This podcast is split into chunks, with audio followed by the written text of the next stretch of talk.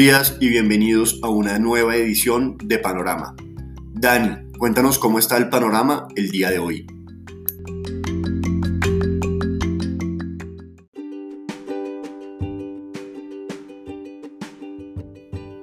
Muy buenos días, Nicolás.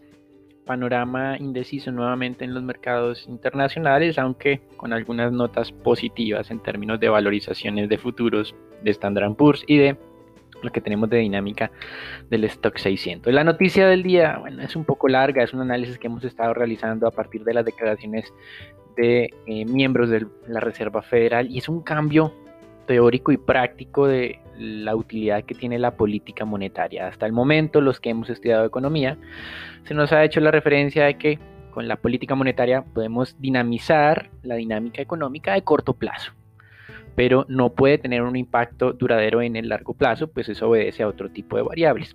Hace un mes la El Brainard, gobernadora de la Reserva Federal, nos manifestaba un tema acerca de la pertinencia de mantener políticas monetarias expansivas por un periodo prolongado para lograr que las personas de bajos ingresos tengan mejores eh, salarios como tal es decir, un periodo prolongado más de lo acostumbrado en términos de expansión monetaria. Ayer, Jerome Powell realizó también una referencia en su discurso en esta misma línea. Así que es un cambio de concepción teórico y práctico que no estamos viendo que alguien le esté poniendo cuidado. Esto implicaría, como mencionamos en su momento cuando escuchamos a la El Brainerd, de políticas monetarias sostenidamente expansivas o más expansivas de lo acostumbrado, lo cual está totalmente alineado con la idea de eh, tener un objetivo inflacionario ya no puntual del 2% en los Estados Unidos, sino un objetivo promedio del 2%, es decir, dando el espacio para que se produzcan sobrereacciones de la inflación. Esto es un tema importante, hay que estarlo viendo y sin duda pues generará preocupación entre la ortodoxia dentro de los economistas quienes se preocupan por una tendencia inflacionaria sin control, algo que no ha sido el caso durante los últimos 15 años, pero que generó en el pasado grandes crisis. Con respecto entonces ya entrando en materia al mercado accionario, como manifestábamos Standard Poor's y Eurostock 600 ha tenido digamos unas jornadas relativamente planas para el caso del Standard Poor's, valoraciones o variaciones de menos del 0.5% por cerca de tres jornadas consecutivas, incluyendo la de hoy. Y para el Stock 600, el indicador europeo, cinco jornadas consecutivas con este comportamiento tan tímido. En la temporada de publicación de resultados, 70% de las empresas que hacen parte del Standard Poor's 500 han publicado resultados, con sorpresas que siguen siendo positivas, tanto en ingresos, más o menos un 3.6%, y en utilidades, 18.2%. El peor sector hasta el momento en Estados Unidos ha sido el petrolero, expectativas o más bien sorpresas negativas en entrega de resultados en términos de ingresos de 0.5% y de utilidades de casi un 300%. Y el mejor sector es el financiero, con sorpresas positivas de ingresos en 6,5% y en utilidades del 30%. Cuando hacemos o intentamos realizar la misma comparación en Europa, pues bueno, no tiene Bloomberg todo el seguimiento a las 600 empresas que hacen parte de este stock 600, pero más o menos unas 450 empresas, de las cuales el 45% ya ha publicado resultados, más o menos eran unas 200. Aquí las conclusiones no son tan positivas como en Estados Unidos. Los ingresos han decepcionado en un 1.3% frente a las expectativas. Las utilidades lo han hecho en un 6%. El peor sector coincide con Estados Unidos, es el sector petrolero. un nivel de ingresos que ha estado casi 4% por debajo de lo esperado y de utilidades del 28%. Y el mejor sector también lo comparte el sector financiero, ingresos 2.3% por encima de lo esperado, casi 35% más de utilidades, pero también hay otros sectores que se parecen mucho como el industrial y el tecnológico. Así que interesante ver cómo las temporadas han sido diferentes en términos agregados, positiva en Estados Unidos, negativa en Europa, pero eh, han sido similares desde el lado del comportamiento sectorial, negativo en petróleo y positivo en sector financiero. Con respecto al día de hoy, comienza la celebración del año nuevo eh, lunar, el año nuevo en China, se demora toda una semana eh, en celebraciones, es decir, que el mercado chino solo volverá hasta el próximo jueves. Pero también hay otros países que hacen esta celebración, como Corea del Sur y Japón. Japón sí retornará a operaciones el día de mañana y Corea del Sur lo hará el próximo lunes. Con respecto, y no podíamos abandonar el tema del juicio político en contra de Donald Trump, pues ya lo hemos manifestado, el mercado no tiene ningún interés o aparentemente ningún impacto se tendría en el mercado con respecto a lo que pueda llegar a ocurrir.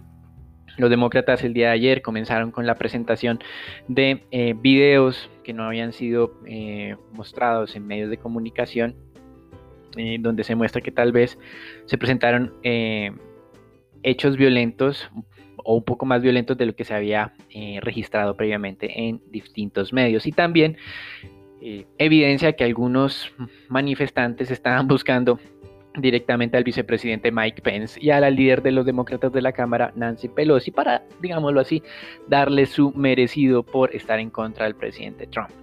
Mm, aunque esto sea revelador y pueda generar algo de impacto en las personas, pues como hemos manifestado, no va a tener mayor mayor influencia en la decisión de los republicanos de proteger al expresidente. Es posible que uno que otro se pueda cambiar de bando y pueda considerar la posibilidad de sancionar al expresidente Trump, pero en agregado es difícil que 17 republicanos, 17 senadores republicanos cambien de forma de parecer o de pensar o estratégicamente qué es lo que más los beneficia a ellos.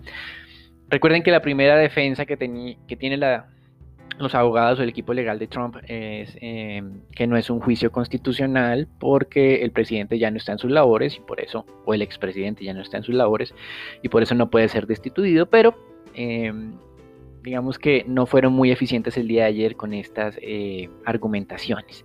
Y la segunda es que el expresidente no incitó la insurrección, que es directamente el cargo por el cual está siendo acusado. Ahora, frente al primer tema, eh, ya manifestamos que el equipo legal de Trump no fue muy efectivo el día de ayer. Y, en este frente, pues podemos aceptar rápidamente la afirmación de los demócratas de que un presidente es responsable por lo que haga o diga incluso hasta el último segundo de su mandato. Es, es, decir, que está expuesto a cualquier tipo de juicio por lo que llegue a hacer. Y no tiene que ser únicamente mientras esté durante eh, su periodo de presidencia. Esto es eh, desde un punto de vista práctico algo eh, que tiene mucho sentido. Ahora, desde el lado de la segunda parte de si incitó o no a la insurrección, pues las posiciones son claramente em, opuestas. Los republicanos y el expresidente dicen que él no ordenó explícitamente, textualmente a los manifestantes que se tomaran el Capitolio y que hicieran lo que hicieron o que buscaran lo que en teoría iban a buscar, lo que manifestábamos previamente con respecto al, al ex vicepresidente Mike Pence y a la líder de los demócratas de la Cámara, Nancy Pelosi. Mientras que los demócratas mostrarán y están mostrando actitudes y frases del expresidente Trump que de alguna manera y tácitamente pueden, pueden ser entendidos como esa motivación para que los manifestantes hicieran lo que hicieron o buscaran lo que estaban buscando. Así que viene a ser un tema de interpretación entre lo que es textual y lo que es tácito. Es interesante ver entonces dentro de la argumentación de los demócratas cómo toman escritos en Twitter de Trump eh, del 9 de diciembre, donde dice que el 6 de enero eh, que vayan a las manifestaciones, que va a ser algo salvaje. Y también el mismo 6 de enero en su discurso, donde dice que si ustedes no pelean hasta el infierno, no van a tener un país. O por ejemplo, que si ustedes no eh, recuperan eh, su país eh, con, de alguna manera, estas acciones, que lo tienen, que sí, que con debilidad no lo pueden hacer, que lo tienen que hacer de una manera fuerte. también nuevamente mencionaba que van a tener un presidente ilegítimo por lo que eh, las acusaciones hasta el momento, como dicen, infundadas de que las elecciones fueron fraudulentas, pero él lo insiste eh, o lo manifestaba abiertamente. Y también decía que ese presidente ilegítimo pues no podría llegar al poder si ellos lo permiten o no lo permiten. La frase tal vez más interesante es que eh, en algún momento de esa manifestación del 6 de enero el presidente Trump le pidió a las personas que marcharan hacia el Capitolio pero que lo hicieran de manera pacífica y patriótica. Esto también puede ser una línea de defensa de los republicanos, donde dicen que pacíficamente es claramente algo contrario a lo que sucedió, pero pues todas las frases incendiarias previas podrán ser utilizadas por los demócratas. En resumen, lo que vamos a ver al final es que eventualmente los demócratas quieren dejar mal colocados a los republicanos por defender al presidente y viceversa, los republicanos quieren dejar mal colocados a los demócratas por esta, entre comillas, como dicen siempre, cacería de brujas. Así que no va a servir para nada para unir a la sociedad en los Estados Unidos. las personas que creen que Trump es inocente lo van a seguir pensando independiente de esta evidencia que se presente o la nueva que pueda salir. Y las personas que creen que es culpable lo van a seguir considerando independiente de que salga nueva evidencia eh, al público. Así que simplemente nos sirve el momento para explicar qué es lo que ha venido ocurriendo en el mercado como tal y lo que vienen las personas considerando al respecto, pero que esto no va a ser un escenario realmente o un evento importante para definir la tendencia. En divisas, el dólar acumula cuatro jornadas consecutivas de debilidad frente a las monedas reserva retrocesos del DXY de 91,5 de la semana pasada a 90.4. Sin excepción, todas las monedas reservas se han fortalecido frente al dólar durante esta semana, especialmente el franco suizo 1%, libra, esterlina y euro lo han hecho el punto 7. Técnicamente el dólar estuvo a punto de cambiar tendencia la semana pasada de un canal bajista que se viene presentando desde mayo de 2020 pero estos últimos dos días ha vuelto a reingresar en ese canal bajista, así que estaremos haciéndole seguimiento. Y las monedas de América Latina también se han fortalecido durante esta semana. Eh, el indicador LASI ha aumentado de 43.3 a 43.9. El peso colombiano es tal vez una de las monedas que más eh, o que menos se ha fortalecido durante esta semana y existe pues este desbalance frente al peso chileno, el peso mexicano e incluso frente al real de Brasil. Así que el comportamiento de las próximas jornadas podría de alguna manera eh, compensar esta debilidad relativa del peso colombiano. En materias primas, el petróleo el día de ayer recibió un nuevo impulso al conocerse las cifras oficiales de inventarios de crudo que se cayeron eh, cerca de 6.6 millones de barriles en, en, Estados Unidos. Esto hizo que el petróleo, el Brent, el barril, se cotizara a 61 dólares con 60 centavos. Sin embargo, hoy la Agencia Internacional de Energía volvió a sacar una alerta afirmando que la demanda de petróleo todavía no se está recuperando de manera plena, incluso redujo el pronóstico de demanda para este año en 200 mil barriles menos, eran cerca de 96.4 millones de barriles día de demanda durante, en promedio durante el año 2021. Y también advirtió que los niveles de precios actuales van a estimular la producción de países fuera del OPEP en cerca de 400 mil barriles día. Así que da un lúgubre mensaje sobre el primer trimestre y de alguna manera ese mensaje ha logrado frenar ese auge del precio del petróleo. No ha cambiado la tendencia, simplemente lo que ha hecho es frenarlo. En este momento los precios del crudo están cerca, para el caso del Brent, a los 60 dólares el barril, es decir, ha perdido 60 centavos frente al máximo del día de ayer. Hoy la OPEP publicará su reporte mensual, estaremos muy pendientes de este. Y en renta fija mucho ha ocurrido, como mencionábamos en la noticia del día. Ese cambio de postura dentro de la Reserva Federal está sirviendo para apoyar el plan fiscal de la administración Biden, ese plan abultado de 1.9 trillones de dólares. Muy importante la referencia de Powell al afirmar que 10 millones de empleos netos se han perdido desde que comenzó la pandemia, aunque se ha recuperado de manera importante, cerca del 50% de los empleos que se habían perdido, en algún momento llegamos a 22 millones, ahora que siguen pendientes 10 millones de empleos por fuera, que probablemente sean ya pérdidas de empleos estructurales, no transitorios. Así que Powell insiste en la idea de una política monetaria muy expansiva. Em, los temores inflacionarios sin duda pues, están latentes. Ayer el expresidente de la Reserva de Nueva York se, unió prácticamente a Larry Summers, a Oliver Blanchard, a la revista The Economist, al afirmar que esa política monetaria tan expansiva y más el plan fiscal adicional eh, podría representar riesgos desde el punto de vista inflacionario. Pero ayer mismo también tuvimos el indicador de inflación al consumidor, el IPC, que no es la medida preferida de inflación de la Reserva Federal, pero pues eh, sirvió el día de ayer para moderar un poco esas expectativas inflacionarias. De hecho, los indicadores totales estuvieron por debajo de lo esperado. Inflación tanto la total como la básica, eh, descendieron a niveles del 1.4% y el mercado esperaba que estuvieran cerca del 1.5%. Este descenso de los indicadores de inflación presionó a la baja o frenó esa recuperación de tasas de descuento de los tesoros. Recuerden que habían alcanzado el 1.14, ayer estaban comenzando al 1.17, salió el dato de inflación, bajaron hasta el 1.11 y hoy nuevamente estamos cerca del 1.14. Así que ha servido de esa sorpresa inflacionaria baja para eh, contener un poco las presiones alcistas en tasa. Recuerden lo que dijo JP Morgan el día de ayer, que como los tesoros a 10 años no lograron romper el 1.20 de corto plazo, esperan que haya una corrección un poco más amplia y nosotros hemos estado observando los indicadores técnicos, esa corrección nos puede llevar a niveles del 1.05%. En Europa, la Comisión Europea redujo los pronósticos de crecimiento para este año de 4.2 a 3.8% debido a las medidas que se han implementado para contener la pandemia un poco más fuerte de lo anticipadas previamente. El PIB que tenía Europa antes de la pandemia solo podrá alcanzarse hacia mediados del 2022 con España e Italia, que tiene una alta dependencia del sector turismo, siendo tal vez los más rezagados en esta recuperación. Recuerden que España tiene una participación del 12% del turismo en el PIB, Italia del 14%, así que es entendible que sean las economías más rezagadas de la zona euro. En América Latina tenemos reunión del Banco Central de Perú, estabilidad. Todos los analistas esperan que la tasa se mantenga al 0,25%. En México también tenemos reunión donde dos terceras partes de los analistas esperan recorte de 25 básicos a 4% y un tercio esperan estabilidad en el 4.25%.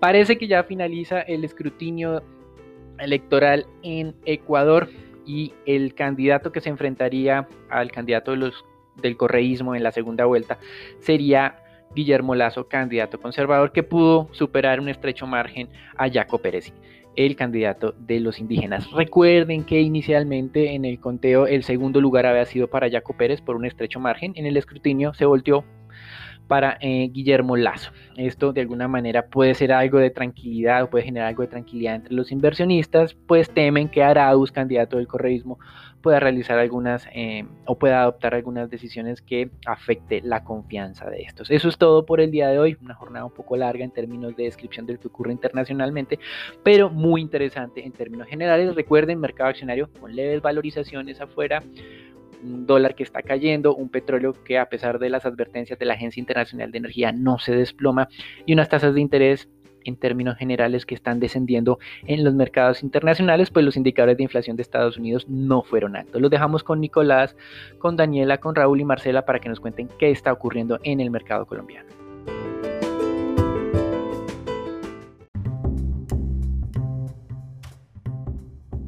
Para el panorama local, varias noticias, como les comentaba el día de ayer, el gobierno colombiano había confirmado la presentación de esta reforma tributaria durante este año que buscaría un recaudo adicional de al menos de 15 billones de pesos. Eh, reduciendo un poco la meta que se tenía en un principio, que eran los 20 billones de pesos aunque todas las medidas se aplicarían a partir del 2022. La reforma vendría con más devoluciones del IVA para los más vulnerables y los ojos estarían puestos ahora en las exenciones relacionadas con el impuesto pues de acuerdo con ANIF, el valor que se deja de recaudar cada año en IVA por estas exenciones y exclusiones y tarifas más bajas que la general del 19% pueden costar 75 billones de pesos, de los cuales cerca de 61 billones corresponden a los bienes y servicios que están excluidos de este impuesto. Por lo tal se estaría rumorando la imposición del IVA en toda la canasta familiar o en gran parte de ella. Sobre esto, el viceministro se pronunció y dijo que el IVA no va a subir ni va a cubrir toda la canasta familiar, pero sí habrían algunos productos por los cuales se puede pagar más IVA. Están pensando en ampliar un poco la canasta de estos productos que van a pagar el IVA, pero se mantienen que lo más importante sería que se tuviera la mayor devolución del IVA para las personas que más lo necesitan y que no deben haber sectores que tengan lo que se llama este IVA excluido. Agregó también que, por ejemplo, no piensan subirle el IVA a la salud, a la educación y al transporte. Y estarían pensando que esta devolución del IVA para las personas más vulnerables sería de casi 100 mil pesos mensuales y la idea, o sea, subirlo 37 mil pesos hasta, hasta estos 100 mil pesos. Sobre esto, varios analistas eh, les preocupa el impacto regresivo que podría tener esta universalización del IVA a la canasta familiar con la tarifa del 19%, ya que agudizaría la desigualdad y llevaría a hogares en pobreza o de clase media a caer respectivamente en pobreza extrema y vulnerabilidad. En otros temas, el crecimiento del PIB podría ser mayor al proyectado gracias a la subida en los precios del petróleo. El gerente general del Banco de la República, Leonardo Villar, dijo que si bien la caída en los precios del petróleo en el segundo trimestre de 2020 agudizó la crisis económica, si este año los precios se mantienen como los niveles prepandemia, niveles que estamos viendo actualmente, la economía podría crecer más de lo proyectado por el emisor que en sus últimas proyecciones estiman un 4,5% para el 2021. Sin embargo, otra cara de la moneda afectando el crecimiento, como lo vimos el año pasado, la más reciente encuesta empresarial registrada por Fenalco confirma un difícil comienzo del año para los comerciantes y los sectores afines como restaurantes, hotelería y entretenimiento. La situación fue especialmente crítica para sectores vinculados al mundo de la moda, como textiles, joyería, ropa, morrales, calzado manufacturas de cuero. Así también se registra un impacto fuerte a comparación de enero del 2020 con todo lo que es útiles escolares, ropa y calzado escolar, eh, artículos que aumentaban sus ventas eh, por la temporada de inicio de año. Este 2021 pues las condiciones eh, son diferentes y se registró un fuerte impacto para los comerciantes de este sector. De acuerdo con la encuesta, para un 64% de los comerciantes del país sus ventas fueron inferiores a las registradas en lo que fue enero del año anterior. Un 19% afirmó que sus ventas fueron iguales y solo un 17% reportó aumento. Por lo que estas nuevas restricciones que se dieron a inicio del año siguieron impactando el comercio y demás eh, eh, sectores de turismo y entretenimiento durante el primer mes del año. Bueno, Raúl, cuéntanos qué pasó en la jornada anterior en el mercado accionario local.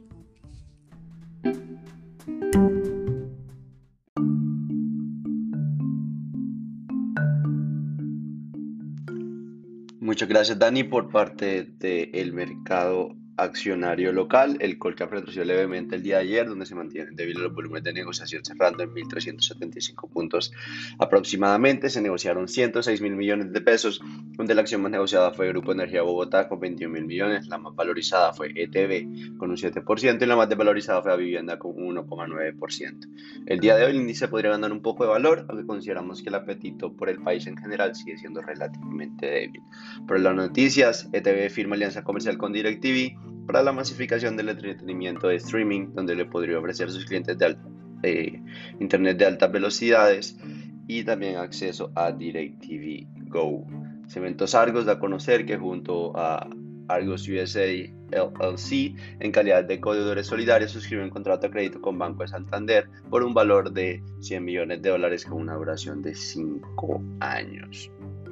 Desde el punto de vista técnico, la acción de Corfi colombiana se aproxima a 9 a los 33 mil pesos impulsado por una posible parcial incremento del apetito por la especie a la espera de la propuesta de distribución de dividendos por parte de la compañía. Cabe recordar que como el dividendo ha sido pagado en acciones los últimos años, la holding podría mantener sus altos niveles de rentabilidad del dividendo. Por otra parte, eh, fundamentalmente esperamos que los resultados sean neutrales, donde se mantendría como tal la solidez en promigas, buen comportamiento en sector de infraestructura, aunque se mantendría la debilidad en el sector hotelero. Por otra parte, la acción de TV se ve favorecida por esta firma de alianza comercial con DirecTV, lo cual le podría dar una mayor tracción al crecimiento de los clientes, lo cual ha sido el principal dolor de cabeza de, la compañía estos últimos años, teniendo en cuenta eh, principalmente su apuesta por lo que ha sido una alta inversión en publicidad, donde posiblemente esta alianza comercial le podría finalmente dar este mayor crecimiento por el lado de los clientes para la compañía bogotana. Bueno, Nico, cuéntanos cómo amanece la jornada del dólar el día de hoy.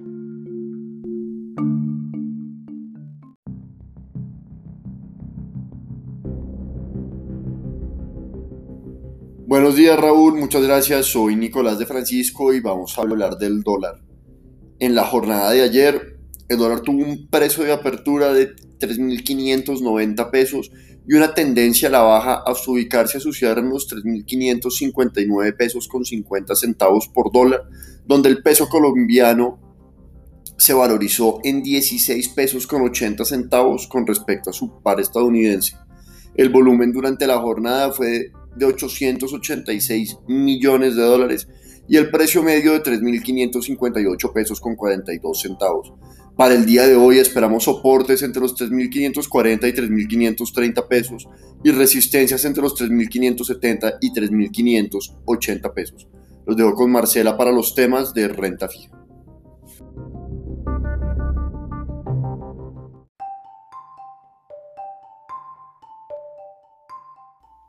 Buenos días Nicolás y buenos días para todos.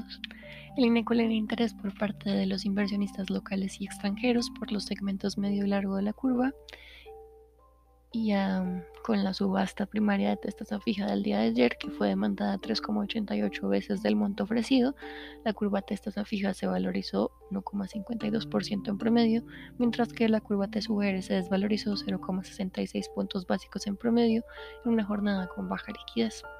En el mercado se negociaron 3,90 millones de pesos distribuidos en 3,01 millones para el CEN y 0,88 millones para Master Trader. Con respecto a la deuda privada, se negociaron 872.761 millones, donde el 55% de las operaciones correspondieron a títulos con tasa de referencia tasa fija, el 29% a títulos eh, con tasa de referencia IBR y el 16% restante a títulos con tasa de referencia IPC. La nación colocó TES por 1,05 billones de pesos valor costo. En noviembre de 2027 emitió 245 millones a un corte de 4,6%. En julio del 36 adjudicó 352 millones a un corte de 6,3%. Y en octubre de 2050 aprobó 451 millones a un corte de 6,83%. durante la mañana de hoy, desde las 10 de la mañana, el gerente general del Banco de la República, Leonardo Villar, hablará sobre el informe de política monetaria. En una entrevista anterior, Villar ya había dicho que los siete miembros de la junta directiva quieren seguir brindando un estímulo a la economía para ayudar a recuperarse pues, de la depresión más aguda que ha tenido en su historia. También había señalado que el Producto Interno Bruto no se recuperará a su nivel anterior antes de la pandemia hasta 2022 y que la inflación también se mantendrá por debajo de la meta del 3% hasta finales de este año. Como ya lo había mencionado Daniel anteriormente, en el día de hoy el mercado internacional, las bolsas de Asia se encuentran cerradas por celebraciones, bolsas de Europa mixtas, futuros de Estados Unidos al alza y los rendimientos de los bonos del Tesoro a 10 años suben, por lo que el mercado de renta fija local se puede esperar algún tipo de corrección. Este fue el panorama para el día de hoy, esperamos que tengan un buen día.